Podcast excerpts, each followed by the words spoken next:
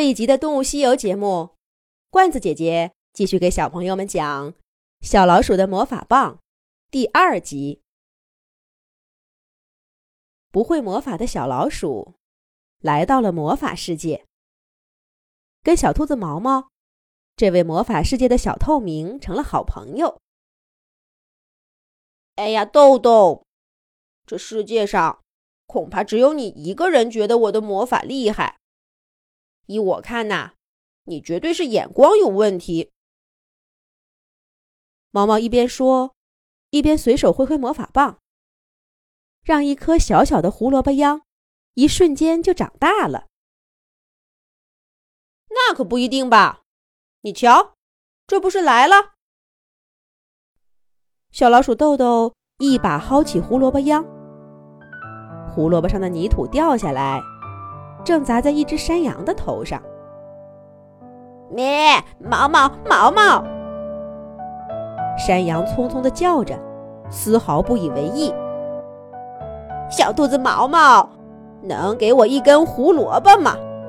那个是孩子，孩子们想吃。什么？小山羊喜欢我的胡萝卜？太好了，这里都是你。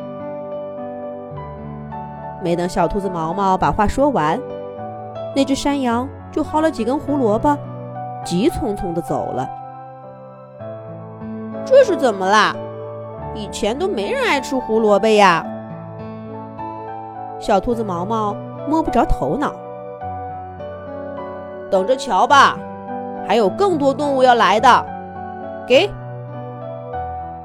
小老鼠豆豆早洗干净了胡萝卜上的泥巴。一掰两段儿，递给了毛毛一半儿。小兔子毛毛吃着自己最喜欢的食物，却对豆豆的话不以为然。每个动物的口味都很稳定，哪里会突然之间就转了性呢？豆豆连魔法都不会，又怎么会懂得魔法世界的道理呢？不过毛毛并没有将这样的话说出口。他喜欢小老鼠豆豆，更知道被人伤害的滋味儿，自然不想伤害自己最好的朋友。可是他怎么也没想到，豆豆竟然说对了。这魔法世界的动物们，竟真的陆陆续续来找他要胡萝卜呢。先是每天一两个、三五个，后来有一天，竟然有十几只动物。一大早就等在门口，毛毛的魔法棒挥个不停，才勉强够分了。小兔子毛毛一下子从小透明变成了魔法世界里最受欢迎的动物，而他自己呢，也从一开始的欣喜变得越来越好奇了。大家这是怎么了？毛毛很快就知道答案了。又是那只山羊妈妈来到他家里，吞吞吐吐的提出了一个难办的请求。咩，毛毛，你的胡萝卜是好吃，可是你能不能让其他的食物也长得快一点呀？哎呀，实话说了吧，咱们的魔法世界出现食品危机了。要不是你这里还有胡萝卜吃，大家呀早就饿得爬不起来了。可是，这光吃胡萝卜，我们吃不饱啊！原来是这样啊！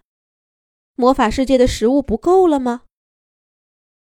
毛毛光顾着打理需求量大增的胡萝卜园，这会儿才真的注意到。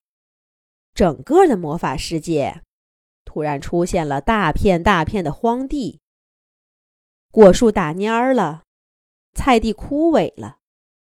两只小牛在干涸的池塘里抢着一根水草，连原来最茂盛的草地都长得无精打采，只有自己的胡萝卜园还郁郁葱葱，一副要长大的样子。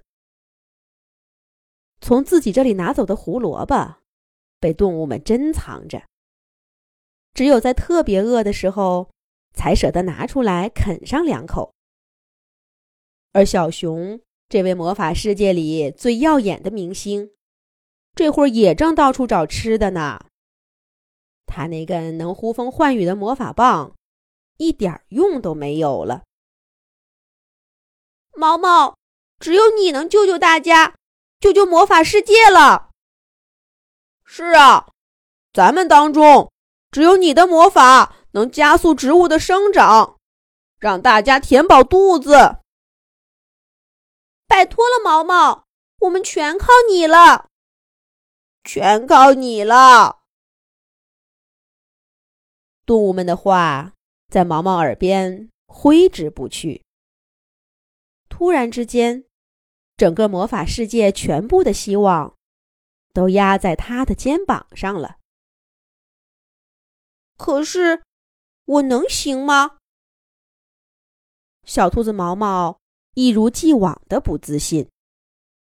他能行吗？咱们呐，下一集再讲。